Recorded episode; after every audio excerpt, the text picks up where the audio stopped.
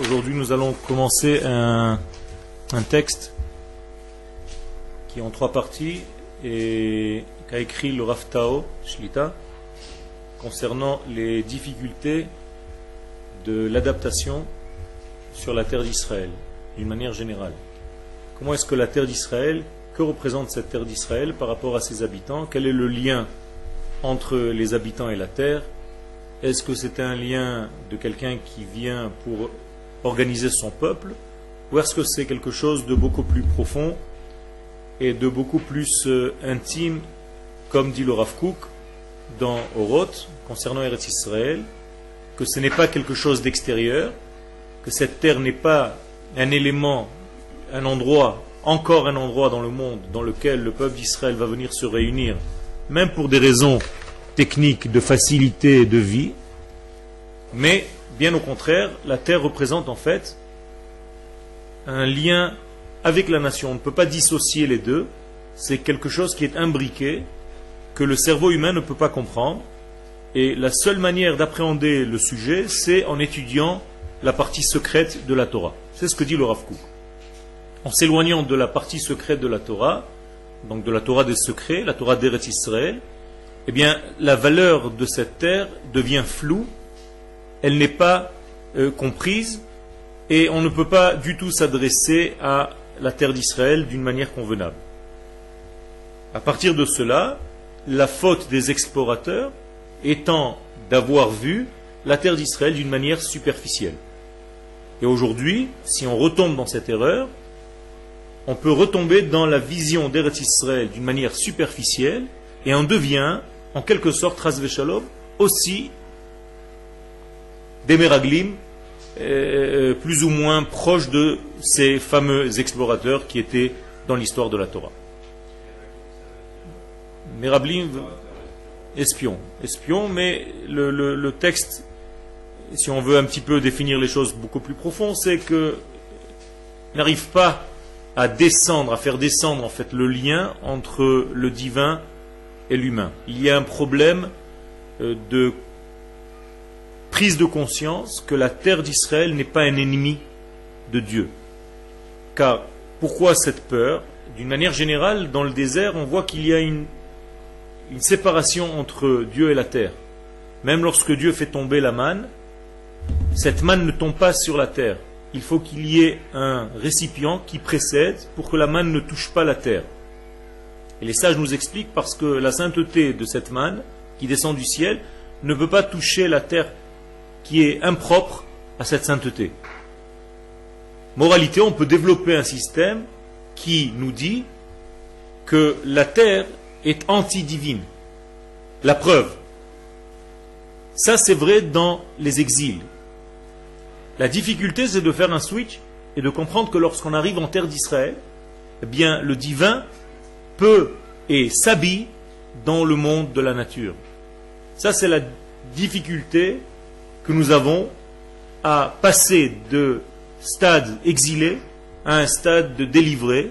Et cette délivrance, je viens de vous donner une clé, c'est le mariage entre l'esprit et la matière, entre Akadosh Baruch entre l'infini et le monde de la matière, à tel point que les fruits d'Eretz Israël vont avoir eux aussi une Kedusha. Ça veut dire que nous n'avons pas peur ici de trouver, de retrouver la sainteté qui se trouve dans la nature. Akdusha Shebateva. Et celui qui n'arrive pas à comprendre ce lien est en réalité dans euh, un déphasage par rapport à la véritable notion du judaïsme. Lorsque le roi Salomon a construit le premier temple, la reine de Saba est venue voir cette merveille et le texte là-bas dit, dans Melachim Aleph, chapitre 9 à peu près là-bas, qu'elle a vu, lorsqu'elle a vu le temple de Jérusalem, elle n'avait plus de souffle. C'est-à-dire elle était au bord de l'évanouissement.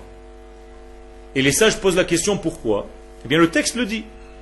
Le texte dit qu'elle a vu le roi Salomon, ses serviteurs, mais ce n'est pas ça qui a causé son exaltation. Quand est-ce que la reine de Saba était émerveillée Lorsqu'elle a vu quelque chose de bien précis. Qu'est-ce qu'elle a vu elle a vu une montée, un genre de pont, des escaliers, qui rejoignaient sa maison au temple de Jérusalem. C'est-à-dire que Shlomo Ameler s'est fabriqué un passage entre sa maison et le temple de Jérusalem. Donc il allait, il venait au temple de Jérusalem par ce pont qu'il s'est créé. Et ça, ça l'a émerveillé à la reine de Saba. Alors dans le sens premier de l'explication de ce texte, euh, on peut dire que elle était émerveillée que le roi Salomon soit tellement lié au temple de Jérusalem qu'à chaque fois qu'il voulait un petit peu accéder à Dieu, ben, il avait un chemin direct, entre guillemets. Les sages de la Torah d'Eretz Israël, qui est une Torah de délivrance, nous disent que c'est quelque chose de beaucoup plus profond. Ils voient là le grand secret de cette Torah d'Eretz Israël.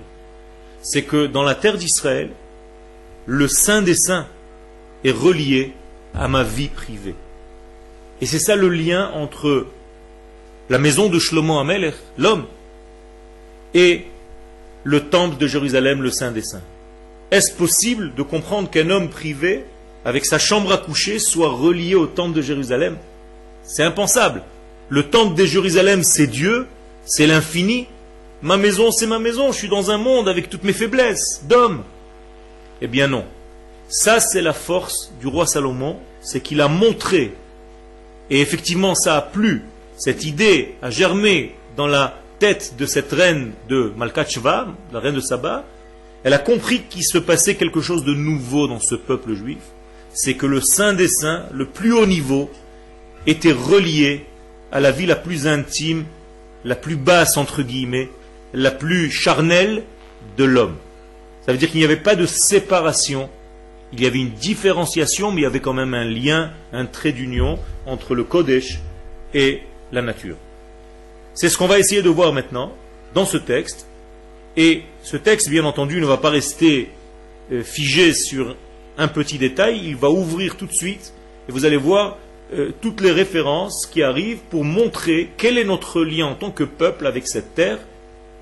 Nous ne sommes pas des éléments privés, Avraham Avinu, qui est la matrice de ce peuple, n'est pas un homme privé. Il a été choisi, déjà en lui, il y a une notion de peuple. Paradoxe, un homme privé, individuel, qui est déjà la matrice d'un peuple, difficile à comprendre, et on va voir, Bezat Hashem, que notre lien est un lien d'un peuple à sa terre, du peuple qui appartient à cette terre, et la terre qui appartient à ce peuple. On va commencer par une question qui peut nous toucher à tous. Les difficultés de l'intégration en Israël. Donc le Rav vient nous donner des choses très concrètes. Il n'y a pas, ça plane pas. C'est très concret, c'est dans notre vie, c'est dans notre histoire, dans notre actualité. Il y a de cela 200 ans, il y a eu le début de l'implantation des Juifs sur la terre d'Israël. Ça a commencé avec les élèves du Baal Shem Tov. Le Baal Shem Tov a envoyé ses élèves en Eretz Israël. Uberosham, et à leur tête, Rabbi Menachem Mendel mi Vitebsk. C'est lui qui était le Rav qui dirigeait tous ses élèves du Baal Shem Tov. Yechidim, c'était des éléments éparpillés, individuels, des talmidim, de grands talmidei chachamim, mais encore des individus. Tzadikim v'chassidim, c'était des hommes qui étaient dans une tzitkout, dans une chassidoute extraordinaire. Kavanat sont montés en Eretz Israël parce qu'ils avaient des envies, des, pensées euh, très très très élevées très supérieur, les Hashlim ou les Shachlelet Kedushatam, ils voulaient en fait, ces élèves-là, parfaire, compléter leur sainteté en tant qu'hommes, à l'idée Kedushata Shel Eretz Israël, en se disant que la terre d'Israël était une terre du Saint béni soit-il. Lorsque je viens en Eretz Israël, je vais me compléter. La terre va m'aider à me nettoyer de tout ce qui me dérange pour accéder au divin. Donc ils avaient compris que la terre d'Israël avait quelque chose en elle, intrinsèque, qui pouvait changer, transformer la nature profonde de l'homme, l'améliorer. Pourquoi? Makom Ashrina. Parce que c'est l'endroit, le lieu où il y a la résidence divine. Comment est-ce possible? Eh bien, Dieu a créé le monde de cette manière-là, de cette façon-là, que cette déconnexion entre lui, créateur, et le monde créé, vous savez que la création c'est sortir de l'unité, donc divine, se découper. Le, mot bara en hébreu, je crois qu'on l'a déjà étudié ensemble, le mot créer, c'est sortir de, bar. Donc lorsque Dieu crée le monde, il sort, il fait sortir le monde, comme une maman qui accouche un enfant. Donc ce monde est éjecté à l'extérieur du divin, entre guillemets. Mais ce monde ne peut pas exister, comme le bébé ne peut pas exister, parce qu'il est découpé maintenant de son lien de vie. Il était lié par le cordon ombilical jusqu'à maintenant. Maintenant, comment est-ce qu'il va vivre? Eh bien, la maman revient vers le bébé et lui donne à téter. Eh bien, Dieu, quand il crée le monde, c'est exactement la même chose. Le monde ne peut pas exister parce qu'il y a une déconnexion. Et donc Dieu revient dans le monde pour lui donner à téter. Cette tétée divine, entre guillemets, c'est toutes les valeurs de la vie que Dieu arrive à donner dans ce monde. En l'occurrence, la Torah. Mais, pour faire ce lien avec le monde, Dieu a gardé un point de contact. Ça veut dire que Dieu ne revient pas dans le monde qu'il vient de créer, de partout, uniformément. Dieu revient dans ce monde, et là il y a une règle qu'il faut étudier dans le Maharal, toujours, oui, par l'endroit. Mais pourquoi le Beth est là-bas? Parce que l'endroit lui-même a quelque chose de spécial. C'est pas que l'endroit est devenu saint parce qu'on a construit un jour le temple dessus. Comprenez? Cet endroit était saint déjà depuis la création du monde. Et c'est pour ça que le temple est là-bas. Les gens pensent que un jour on a construit le temple et depuis l'endroit est devenu saint. Non. C'est l'endroit qui est déjà en lui quelque chose d'extraordinaire, comme Yaakov, on va le voir bientôt dans Bereshit, quand il sort d'Eretz Israël et qui va dormir et qui va rêver de ce fameux rêve avec l'échelle, eh bien c'est là-bas. C'est dans cet endroit, au Beth Amikdash, car là-bas, les anges montent et descendent, c'est-à-dire le lien entre l'humain et le divin, entre le monde et le créateur du monde, c'est un lien continu. Donc bien avant le temple, il n'y avait pas encore de temple. Yaakov a dormi là-bas sur une montagne. Et cette montagne était déjà la montagne du lien, c'est-à-dire le point de contact entre les mondes. Maintenant, ce degré-là, du Beth Amikdash, c'est l'endroit de la Shrina, c'est-à-dire que la présence divine, Akadosh Baruch a choisi un endroit précis sur la planète dans le monde qu'il a créé pour revenir au monde. Il ne revient pas donc de tous les côtés uniformément, il revient par un endroit qu'il a choisi, précis. Et quel est cet endroit? Je commençais à dire que le Maharal nous explique qu'il faut que cet endroit soit central. Central dans le sens qui réunisse en lui, qui contienne en lui tout. De la même manière que dans notre monde, de forme, le cercle, c'est la forme la plus parfaite que le monde physique puisse connaître, eh bien, à l'intérieur de ce cercle, il y a un centre. Le centre est à une distance égale de tous les côtés du cercle. Eh bien, c'est par le centre qu'on peut en réalité dominer le tout. De la même manière, nous disent les sages, le centre du monde que Dieu a créé, c'est la terre d'Israël au niveau physique. Au niveau humain, c'est le peuple d'Israël. Nous sommes le centre des nations. Et au niveau du temps, c'est le Shabbat. Le Shabbat est le centre de la semaine, le centre des jours. Ce n'est pas le week-end, ce n'est pas la fin de semaine. Qu'est-ce que tu fais fin de semaine? Ça ne veut rien dire, c'est mardi, fin de semaine, ou mercredi. Le Shabbat, c'est le milieu de la semaine. Milieu dans le sens, celui qui est à égale distance de tous les jours de la semaine, car c'est lui l'âme de tous les jours de la semaine. Vous avez ici trois points de contact que Dieu utilise pour revenir dans le monde qu'il a créé. Un point géographique, la terre d'Israël, un point au niveau du peuple, des peuples, des hommes, le peuple d'Israël, et un point au niveau du temps dans lequel Dieu revient dans ce monde, le Shabbat. Donc il y a comme un intermédiaire, hein, une, une interface entre le divin et ce monde qui est formé de trois degrés. D'un temps spécial, d'un espace spécial et d'un être humain spécial. Donc la terre d'Israël, le peuple d'Israël et le Shabbat. C'est avec ces trois éléments que Dieu revient dans le monde créé. Si j'observe ces trois degrés, si je me comporte comme un homme d'Israël, donc mon canal de passage du divin marche. Si j'observe le Shabbat, je fais en sorte que le canal du divin au niveau du temps marche. Et si j'observe cette mitzvah au niveau de l'espace et je viens habiter sur la terre d'Israël, je réalise encore plus le retour de Dieu sur terre. Donc en faisant, en observant ces trois degrés, nous faisons revenir Dieu dans le monde, nous réalisons le retour de Dieu, la teshuva de Dieu, dans le monde qu'il a créé. Ce retour de Dieu dans ce monde n'est pas un retour euh, des paroles en l'air, c'est un bonheur assuré, c'est une réussite assurée, c'est une joie intense assurée, c'est tout ce qu'on appelle le bonheur, l'intensité de vie et la réussite dans tout ce qu'on fait. Plus Dieu reviendra sur terre, plus les choses seront de plus en plus faciles parce qu'elles seront liées à leur source. Plus on s'éloigne de ce divin en détournant le temps que Dieu a créé comme lien, c'est-à-dire en n'observant pas le Shabbat, en n'habitant pas sur la terre d'Israël, en voulant créer un nouveau canal ailleurs, en forçant Dieu de descendre sur terre par un autre moyen, par un autre endroit, ou alors en ne se comportant pas comme un juif de, sa source, lié à son identité. Ça aussi, encore un malaise, encore une déviance, encore une déviation, donc une stia, un satan, une force qui dévie de la réalité.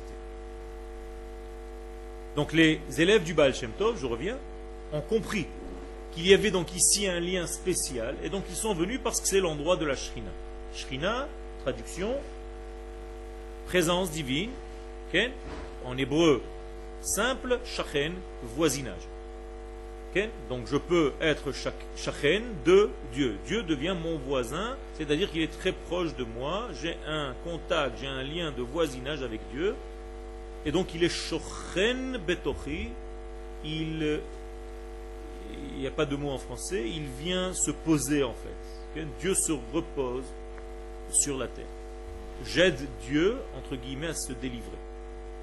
Car Dieu est en exil dans ce monde, Dieu est en exil dans ce monde, Dieu est, l'infini, et donc ce monde est un petit peu un lieu d'exil pour lui.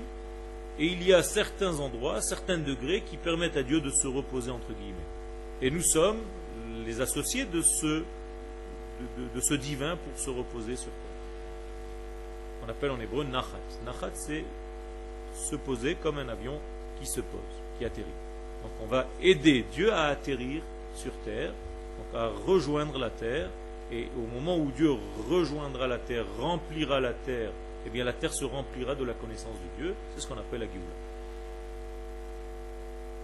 Donc Makom Ashrina. Les sifro shel Rabbi Menachem Mendel, Peri Haaretz.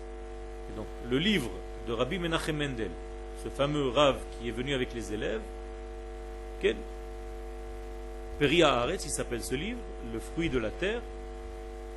Surfu Mirtavim Shel Ben Doro.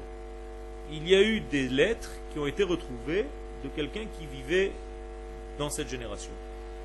A Kohen Hagadol Me'echav, un Kohen, un grand Rav, Kohen, qui s'appelait Rabbi Avraham Mikalisk, העוסקים בהדרכות לתלמידיו ולחסידיו שבחוץ לארץ. et donc ces lettres aidaient les talmidim qui sont restés encore en dehors d'Eretz Israël pendant cette période-là, tous ces chassidim qui étaient encore là-bas, par lettres, on est en train de les conseiller, de les diriger, de les guider. Donc, dans l'une de ces lettres retrouvées,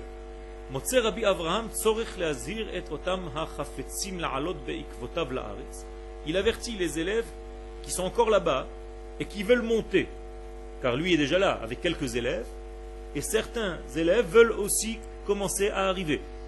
Et il leur écrit une lettre d'avertissement. Étonnant. Et il leur dit, vous savez, la terre d'Israël a un caractère spécial.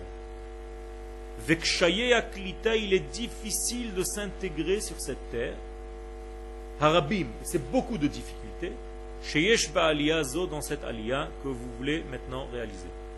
Mitzad ma'alat haaretz C'est pas parce que cette terre est négative, c'est parce qu'il faut, pour arriver à cette terre, monter de niveau. tant que tu n'es pas au niveau de la terre, eh bien, tu as des difficultés. La terre accepte en fait ce qui lui ressemble. il faut ressembler à cette terre. Donc, si vous êtes encore là-bas, faites attention Essayez de vous préparer à cette alia. Cette alia ne sera pas seulement un déplacement horizontal sur la terre, mais vous devez aussi prendre conscience que votre montée sera dans tous les sens du terme. Vous allez devoir monter dans tous les sens du terme. Donc la lettre là-bas parle de toutes les difficultés individuelles de tous ceux qui montent. Et elle s'adresse aussi cette lettre spécifiquement à ceux qui ont des, des directions de pensée très très élevées, des kavanot, ce sont des kabbalistes, ce sont des grands chassidim qui veulent malgré tout arriver en terre d'Israël avec une de bonnes résolutions. המלמדנו מה המציאות של ארץ ישראל פועלת ודורשת et là, nous allons nous, arrêter sur le, sens euh, euh, central de ce que le Rav voulait faire passer comme message à ses élèves. Et nous allons apprendre en réalité qu'il y a une existence en Eretz Israël qui, qui n'est pas une terre euh, passive, j'allais dire, inerte. C'est une terre qui vit qui vibre, qui respire et qui a un caractère. C'est-à-dire que cette terre agit continuellement et elle demande aussi. Elle a une demande, elle exige de celui qui se trouve sur elle. Ça veut dire que quand vous êtes en Eretz Israël, dit le Rav à ses élèves, vous allez ressentir, parce que vous êtes des hommes très sensibles, vous allez ressentir que la terre ne vous laisse pas tranquille. Ça veut dire que la terre d'Israël, c'est une terre exigeante. C'est une femme exigeante. Et elle a un caractère. Et elle a besoin de faire passer son message à celui qui lui marche dessus. C'est-à-dire nous. Ce qui était valable pour les élèves Baal Shem Tov est toujours valable pour nous. Ça veut dire que de cette lettre d'un grand kabbaliste, d'un grand sage de la Torah, nous comprenons ce que la terre d'Israël exige de son habitant. C'est pas comme quand tu voyages en Suisse et que tu te balades dans une forêt ou dans une montagne.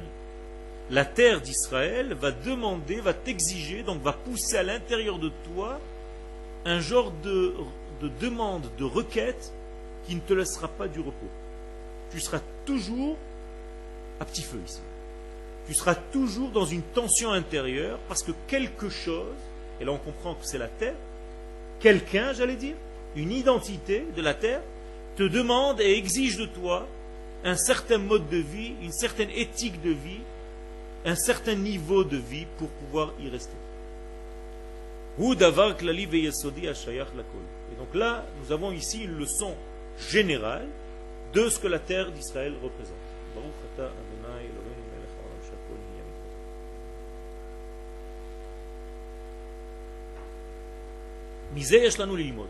Et donc nous avons ici une leçon qui doit nous servir, al Pourquoi nous avons des difficultés à être intégrés? Ken klita. Chez la Amkulo, de ce peuple d'Israël tout entier, vers Israël, lorsqu'il arrive sur sa terre. Pourquoi c'est pas facile? Si tu me dis que c'est sa nature, si tu me dis que cette terre lui appartient, ça devrait être facile. Le peuple qui correspond à la terre vient rejoindre sa terre et il se marie et ils eurent beaucoup d'enfants. Ça a l'air facile qui s'assemblent se ressemblent. Alors pourquoi ces difficultés? Eh bien, on vient de le dire, et on va le répéter, on va le voir. le, le va développer ce sujet. la terre est exigeante et elle exige de nous certaines choses.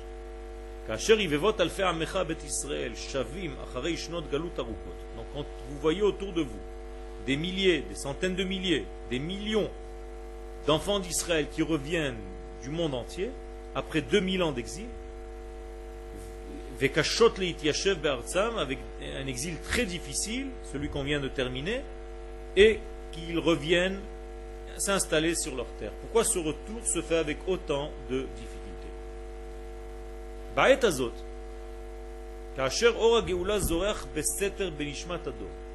Le Rav maintenant passe le zoom à notre génération.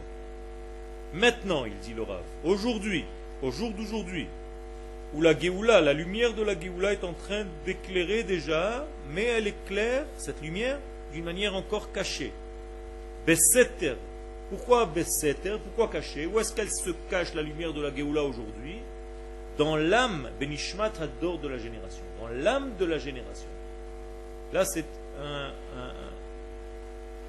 un chiour, une leçon extraordinaire du Rav et après lui tous ses élèves c'est que au commencement de la Géoula, la Géoula ne se fera pas voir à l'extérieur, elle se fabriquera à l'intérieur même de l'âme du peuple d'Israël dans un endroit secret. C'est-à-dire elle va se tramer dans un degré qui est souterrain encore. On ne verra pas.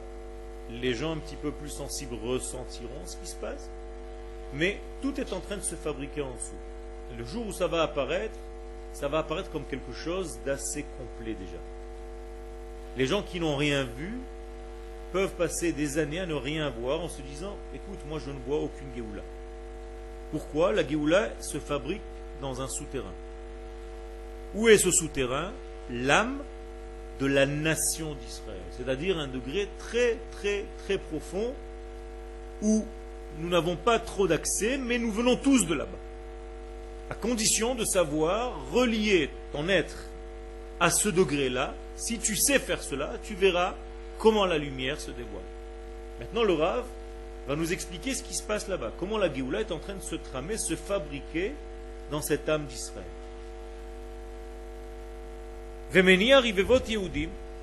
Première action de cette fabrication de Géoula, nous devons avoir des résultats réels dans ce monde. Arrête de me parler de quelque chose de virtuel, je ne comprends pas de quoi tu me parles. Je veux des choses réel, vrai. Nous dit le Rav, première des choses vraies, réelles, c'est qu'il y a une impulsion chez tous les juifs du monde, on ne sait pas qu'est-ce qui les a piqués, de se réveiller un beau jour et de dire le temps est venu de rentrer à la maison. Ça, c'est quelque chose de réel, qui est contre la logique. Vous étiez très bien là où vous étiez, vous aviez un avenir, vous aviez apparemment tout ce qu'il faut pour vous faciliter la vie, et il vous est tombé je ne sais quoi, et vous vous êtes dit, stop, c'est fini, je monte. Dit le Rav, c'est pas toi qui t'es dit, c'est pas toi qui t'es réveillé un matin, c'est l'action de la Géoula qui est en train de se tramer dans l'âme du peuple d'Israël, qui a envoyé des rayons de soleil, de cette lumière, et toi tu les as entendus. Et ces rayons-là d'information, d'exigence, voici la première exigence, revient. vous avez entendu un son intérieur qui vous disait reviens, reviens, reviens, jusqu'au moment où tu n'as plus pu tenir le coup et tu te dis d'accord, je reviens. donc tu as fait tes valises et tu es venu. Donc ce son intérieur, ce bruit intérieur, cette demande intérieure, comment elle s'appelle en hébreu Parachat de la semaine. Lech Lecha. C'est exactement ce qu'Abraham a entendu. Pourquoi c'est important de lier ça à Abraham Tout simplement pour comprendre que lorsque nous parlons d'Abraham, d'Yitzhak et de Yaakov, nous parlons de qui? De nous.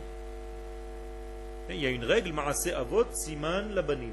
Ça veut dire que si la Torah nous raconte des histoires, c'est pas nous raconter des histoires de trois personnages qui étaient très importants, très sympathiques, un peu vieux, Avraham, Yitzhak Yaakov, et nous faire un récit de la Torah. Non. L'histoire d'Abraham, c'est mon histoire. Ça veut dire tout ce qui va se passer en filigrane, en petit chez Abraham, va se passer dans le peuple d'Israël tout entier. Abraham a commencé son histoire par une contradiction avec Nimrod.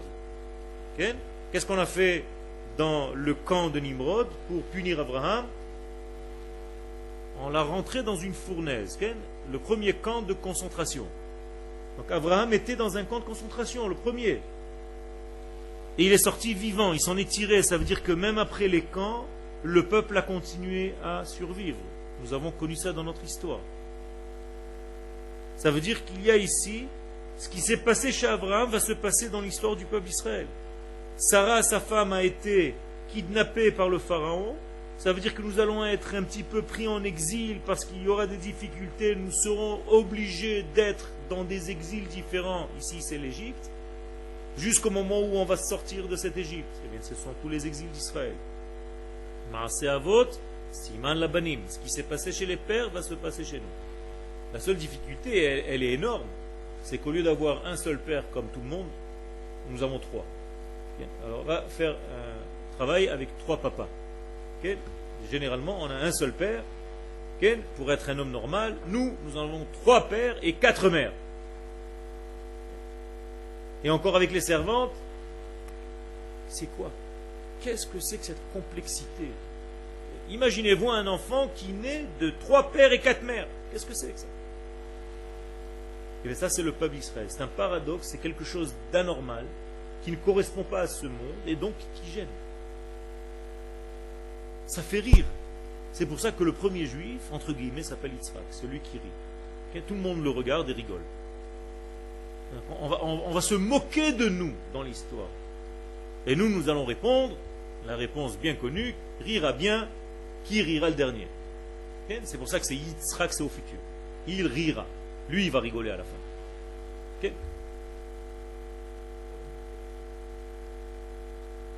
Sarah, Rivka, Rachel et Léa. D'accord elle, aussi, elle fait partie du clan. À moins que tu envie de Elle a eu quand même six enfants. Hein. C'est pas mal. Tov. Et une fille. Alors, Advarim Aktuvim, vous comprenez maintenant, il y a une difficulté. Toutes ces difficultés-là, nous devons faire face à la fin des temps. Nous sommes à la fin des temps. Il ne faut pas avoir peur de le dire. Nous sommes à la fin des temps. Pourquoi nous disons que nous sommes à la fin des temps Tout simplement parce que le peuple revient. C'est ça la Géoula. Comment je peux définir la Géoula? Qu'est-ce que c'est la Géoula? J'ai besoin d'aller voir un livre de Halacha. On ne peut pas parler en l'air. Alors, qui écrit un livre de Halacha concernant la Géoula? Personne. Sauf un, le Rambam. Rambam, chapitre des rois, chapitre 11, nous dit quelle est la Géoula. Comment tu peux savoir si tu es dans une période de Géoula? Qu'est-ce que vous Qu'est-ce qu'il dit là-bas? Il nous cite un verset. Si tu es au fin fond des cieux, je te ramènerai sur la terre. Donc Rambam pour lui, la Géoula, c'est le retour du peuple d'Israël sur sa terre. C'est clair, net. C'est quelque chose de saint. Ça veut dire qu'on est en train de revenir sur notre terre, donc nous sommes dans une période de rédemption. Donc ce qu'on vient de voir maintenant dans le texte qu'a écrit le rabbi Menachem Mendel Mivitebsk à ses élèves, aux élèves du Baal Shem Tov, ça reçoit maintenant un éclairage encore plus fort. Et donc nous allons maintenant nous affairer à comprendre quelles sont les difficultés d'aujourd'hui au peuple d'Israël qui revient sur sa terre. Zot Ashiv El Libi, Rav Kook, dans un livre qui s'appelle Peri Haaretz, euh, Slicha, le Rabbi Menachem Mendel, dans Peri Haaretz, Zot Ashiv El Libi, voici ce que je réponds à mon cœur. Je traduis textuellement. Les Hashiv Mipne HaKavod, et j'ai besoin de répondre parce que je vous respecte et je respecte le divin. L'école Shoel ou Mevakesh à tous ceux qui se poseront la question. Lishkon Kvod Ba'eretz Akdosha, qui voudra venir hériter, habiter cette terre d'Israël. Le Rav nous prépare donc une réponse pour tous ceux qui un jour se poseront la question. Je veux monter en Israël. Moda'a Rabba et je vous dis clairement, mes chers amis, dit le Rav, il faut que vous sachiez, ou et haaretz mahi. Il faut d'abord comprendre ce que représente la terre d'Israël. Da et artsecha. Regardez ce que dit le Rav. Da et artsecha. Il faut que tu connaisses ta terre. Vous savez bien que le langage de la Torah est précis. Lorsque nous parlons de connaissance dans la Torah, qu'est-ce que ça veut dire? Lien intime. Comme nous avons la connaissance de l'homme envers sa femme, et cette connaissance a engendré un enfant. Eh bien, lorsque le Rav nous dit il faut que tu connaisses ta terre, ça veut dire qu'il faut que j'ai un lien intime avec la terre d'Israël. Qu'est-ce que ça veut dire j'ai un lien intime avec la terre d'Israël? Tout simplement, il faut que j'étudie qui est cette terre. Un projet. Projet d'étude. Nous sommes dans une terre, nous ne savons même pas qui elle est. Nous sommes là, nous sommes en train de marcher dessus, et nous ne la connaissons pas. Premier degré, dit le Rav, tu veux monter en Israël? Il faut que tu saches sur qui tu habites. Qui t'a accueilli? C'est la moindre des choses, non? C'est extraordinaire. Nous avons, l'impression qu'on a juste changé d'endroit. Bon, la terre d'Israël, c'est important, j'ai entendu, on m'a dit. Mais écoute, la terre d'Israël m'a donné un lopin de terre où j'ai construit ma maison, où j'habite, mon immeuble se trouve sur cette terre-là, mes enfants marchent sur cette terre-là, moi-même je marche sur cette terre-là, je travaille sur cette terre, j'étudie sur cette terre, est-ce que cette terre a une influence? Je veux la connaître. C'est un manque de respect que de vivre dans un endroit où, imaginez-vous, vous ouvrez une maison, vous rentrez, et vous trouvez un lit, vous dormez, vous trouvez une armoire, vous jetez tout ce qu'il y a, vous mettez vos affaires. J'ai besoin de savoir chez qui je suis. Qui m'a accueilli? Da et artsecha. Donc le mot clé ici, c'est da. Il faut que tu te connectes à la terre. Artsecha. En hébreu. Qu'est-ce que ça veut dire ertsecha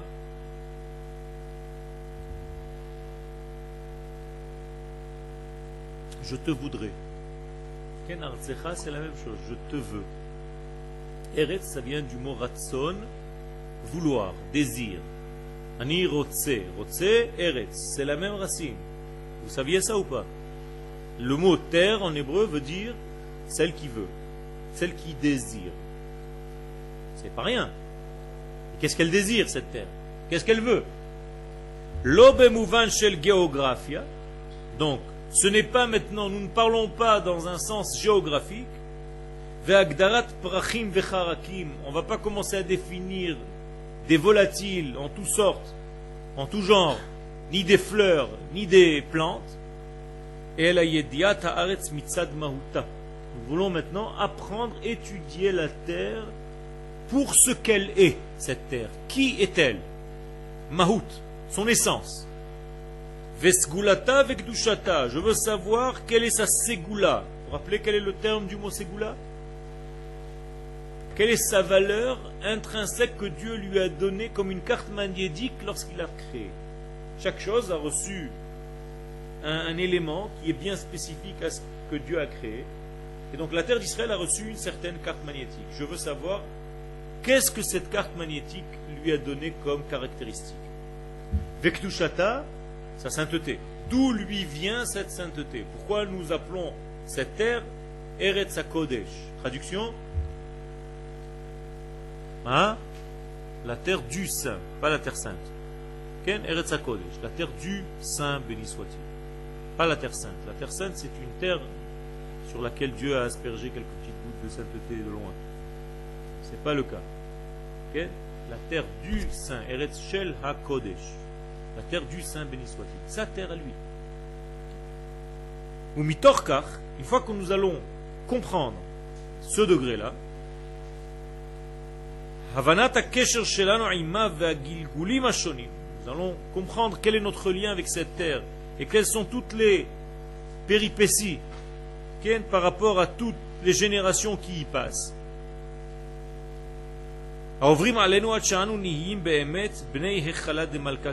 Jusqu'à ce que nous devenions les enfants du sanctuaire du roi béni soit-il, de la sainteté du roi. Ça veut dire que nous devons arriver à un degré d'être les enfants du palais, les enfants du royaume céleste qui se trouve sur cette terre. Vous êtes dans un palais et vous devez comprendre que vous êtes des fils d'un roi qui revient à son palais. Et le comportement d'un fils d'un roi dans le palais du roi, c'est un comportement royal. Donc une grande terre a besoin d'un grand peuple. Et donc nous devons arriver à cette grandeur. Pour arriver à cette grandeur, nous devons étudier qui nous sommes. Ce n'est pas que nous ne sommes pas déjà grands, nous sommes déjà grands. Mais est-ce que nous vivons selon notre grandeur? Nous sommes les fils d'un roi qui un jour s'est éparpillé, s'est éloigné du palais, il a l'impression qu'il est devenu le fils de la servante. Mais à l'intérieur de lui, il a des comportements très royaux comme ça. Quand les gens le voient, lui disent Mais toi, tu te comportes comme un prince, c'est bizarre. On ne dirait pas que tu as grandi dans une maison paysanne. Et, l'enfant qui a oublié se dit C'est vrai que j'ai certains comportements, mais je ne comprends pas. D'où ça vient? Eh bien, maintenant, nous sommes en train de vous dire d'où ça vient. Vous êtes les enfants d'un roi qui, cet enfant, est sorti en exil pendant 2000 ans, il a oublié. Il a tellement oublié que les nations du monde l'ont travaillé, lui ont transformé en fait toute son identité. Comment vous expliquez qu'il y ait des juifs séfarades et des juifs ashkénazes? Avec des différences aussi fortes. Les uns sont presque des Allemands, les autres sont presque des Arabes. Qu'est-ce que c'est que ces ignanim là D'où ça vient? Eh Bien tout simplement parce que les pays dans lesquels nous étions nous ont tellement travaillé que nous avons pris de la mentalité. Quand tu entends un païtan séfarade chanter, tu te demandes si tu n'es pas dans un endroit. Hein, hein, hein, Et lorsque tu entends un ashkenaz chanter, tu te demandes si tu n'es pas dans une. Vous comprenez? Ça veut dire que les nations nous ont tellement influencés qu'on a perdu notre identité. Ça veut dire que il nous est resté quelque chose intérieur. Et ce retour-là, doit retrouver cette chose intérieure qui est tellement, tellement recouverte de toutes ces influences. Car effectivement, notre essence n'a jamais été perturbée, profonde. Mais elle a été recouverte de tellement de couches que il faut sortir, il faut essayer d'enlever toutes ces couches-là. Et pour enlever toutes ces couches, il y a un travail énorme. Mais la première des choses, c'est de savoir d'abord que nous sommes les fils du roi. Et que nous ne sommes ni des Arabes, ni des Allemands, ni rien du tout. Nous sommes des enfants d'Israël qui sont partis assez longtemps, qui se sont éloignés assez longtemps de leur palais et qui aujourd'hui, Baruch Hashem, sont en train de revenir au palais. Il faut tout simplement leur dire, vous êtes les fils d'un roi, comportez-vous en tant que tel. Haaretz Eretz Israélim. Donc jusqu'à ce que vous deveniez vous-même, ou vos enfants, des Eretz Israélim, des fils de la terre d'Israël avec un accent israélien, avec une force, ce que peut-être nous, en tant que parents, grands-parents, nous n'allons pas avoir, mais nos enfants et nos petits-enfants, oui. Et c'est pour ça aussi que vous êtes venus. Ça veut dire que vous pensez aussi à l'avenir, à vos petits-enfants, parce qu'ils vont retrouver, ils vont naître ici déjà. Alors que nos parents sont nés au Maroc, en Algérie, en Tunisie ou en Allemagne, et que nous, nous sommes nés ou en France ou je ne sais où, et que nos enfants vont naître en Israël. Vous comprenez comment les choses sont en train de se nettoyer, et l'influence de la terre va avoir une conséquence extraordinaire sur les enfants qui vont grandir, pousser, naître sur cette terre. Maintenant, on rentre un tout petit peu dans le texte. Les sages nous ont enseigné ou ben Midrash Shocher dans un Midrash qui s'appelle Shocher Tov, celui qui demande le bien, qui court après le bien, qui est en quête de bien. Pasuk Ratzita et Artsecha. Ratzita Hashem Artsecha. Le verset dit dans Teilim, Teilim 85, Dieu, tu voulais, tu as voulu, tu as toujours voulu ta terre. Vous avez ici Teilim? Vous avez un Teilim ici? 85. ouvre le Teilim 85, lis-moi, lis ce qui a marqué là-bas. Je sais pas bon lecture, mais lis en français. C'est en français aussi?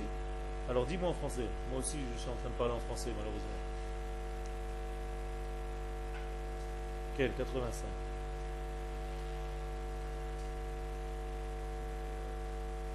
euh, Je me rappelle que du chapitre, je ne sais plus le verset. Euh, verset 2.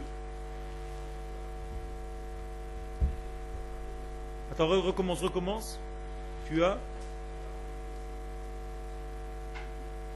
On a fonction.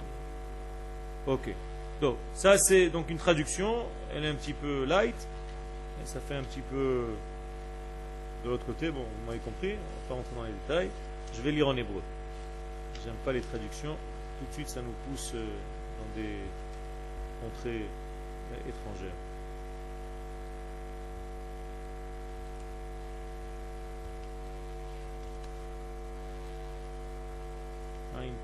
P.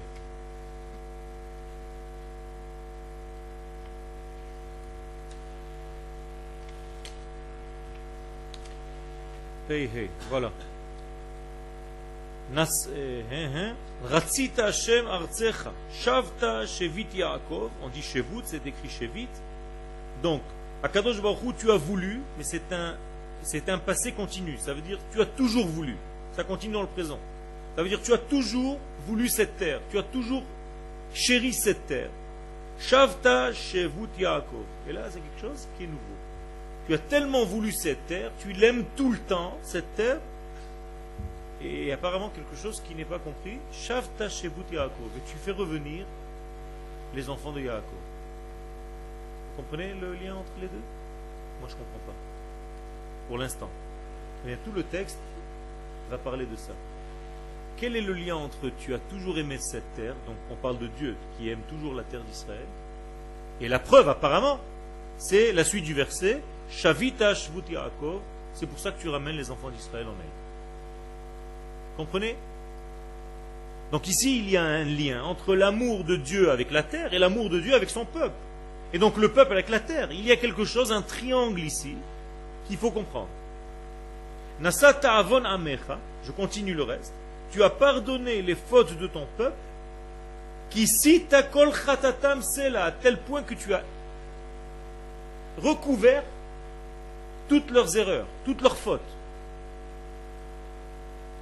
apparemment, le retour sur la terre, si David Ameler, David Ameler, nous dit une suite logique, c'est que David Ameler a quelque chose dans la tête à nous faire passer. Dieu, tu aimes toujours la terre d'Israël, donc tu fais monter son peuple sur elle, et tu nettoies toutes leurs fautes. Moi, je comprends, d'après une suite logique, sans rentrer encore dans le texte, on va voir après ce que le Rav va nous dire, que quelle est la preuve que Dieu aime la terre d'Israël? C'est qu'il ramène son peuple dessus. Et quand le peuple d'Israël revient sur sa terre, qu'est-ce qui se passe? Dieu pardonne toutes ses fautes. Asafta kol evratecha, tu as rassemblé toute ta colère. Hashivota mecharon apecha, tu reviens de cette colère. Je continue à développer mon système le fait que tu fasses revenir le peuple d'Israël sur sa terre et que ce peuple soit pardonné, c'est que Dieu, tu n'es plus en colère contre nous.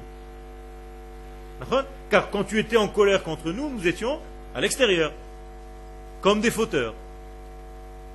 Regardez ce David Ameller, extraordinaire. Sioniste au premier degré. Et comprenez ce qui se passe maintenant. Regardez les agissements de la terre. Ce n'est pas une terre inerte, un endroit où tu viens, tu te poses et tu te dis, bon, allez, qu'est-ce qu'on fout ici maintenant? On va construire quelque chose. Non. La terre fait quelque chose, elle agit sur l'homme. Première action, on vient de le voir ici. Effacer les fautes, recouvrir les fautes. Très bizarre. Shuvenu Eloish Enu. Akadosh Baruchu, maintenant que j'ai compris ça, David Ameler, qu'est-ce qu'il dit? Shuvenu Eloish Enu. Ramène-nous. Akadosh toi qui nous délivres. Et arrête ta colère contre nous. David Ameler parle clair. Il est clair, David Ameler. Il dit Pardonne-moi, arrête d'être en colère contre moi. Prouve-moi que tu n'es plus en colère contre moi. Ramène-moi sur la terre. Vous vous rendez compte de ce que vous avez fait quand vous êtes venu ici? Vous avez enlevé la colère de Dieu de votre tête. C'est-à-dire, si Dieu vous a permis de venir habiter sur cette terre, c'est qu'il n'est plus en colère contre vous. C'est extraordinaire. Pour l'instant, je ne suis que dans la traduction. Allez, Olam enaf banu. Est-ce que ça va durer longtemps? Ta colère contre nous? Timshoch va vador. Toutes les générations, on va rester là-bas? Alors, nous voulons que tu nous ramènes vers la vie. Et on veut que ton peuple se réjouisse en toi, par toi. Montre-nous à Kadosh Baruch ta bonté. Et donne-nous ta délivrance. Et J'attends ta réponse. Kadosh Baruch fais-moi entendre ce que tu veux de moi maintenant. Moi, je t'ai dit ce que je voulais. Hashem ki yedaber shalom el amo vel chasidav ve'al yashuvu lekisla. Ach Alors comment ça va se passer tout ça? Tu vas me dire, mais peut-être que tu vas devenir religieux à Paris, c'est tout. C'est là-bas où tu seras pardonné. David Amelech nous dit non, non, non. Karov il n'y a pas marqué Paris. Il faut qu'on revienne pour avoir un orgueil national sur notre terre. C'est pas, pas marqué dans ta traduction. Ça. Nous voulons que la, la bonté divine et que la vérité absolue se rejoignent, se collent. Que la justice et que la paix s'embrassent. Emet, mais Eretz Titzmach, et cette vérité divine va pousser de la terre, alors que la justice va venir du ciel. Ça veut dire que la terre va pousser une vérité, d'en haut du ciel va pousser une, une équité, une justice, et les deux vont s'embrasser. Et Akadosh Baruch je ne veux pas que ce soit juste virtuel, s'il te plaît, sur Internet. Je veux que ce soit réel, je veux que tu me donnes la preuve de ce que je te demande, je veux avoir la réponse. Quelle est la réponse? Je veux que la terre donne de beaux fruits, je veux aller à Shuk Machane Yehuda voir que tout est rempli de fruits magnifiques. David Amelech. J'attends, je marche avec toi, marche toi aussi avec moi. Extraordinaire. Extraordinaire. Maintenant, pour ceux qui ont étudié un petit peu la Kabbalah, David Amelech n'a pas mis ce psaume par hasard dans le chapitre 85. 85, c'est paix, la bouche. Or, la bouche et la terre d'Israël, c'est une seule et même chose, c'est le dévoilement. La bouche dévoile ce que j'ai dans ma pensée. La terre d'Israël est comme une bouche qui dévoile la parole divine. Comprenez qu'il y a ici tout un programme. Les autres la prochaine fois, nous allons commencer à rentrer à l'intérieur.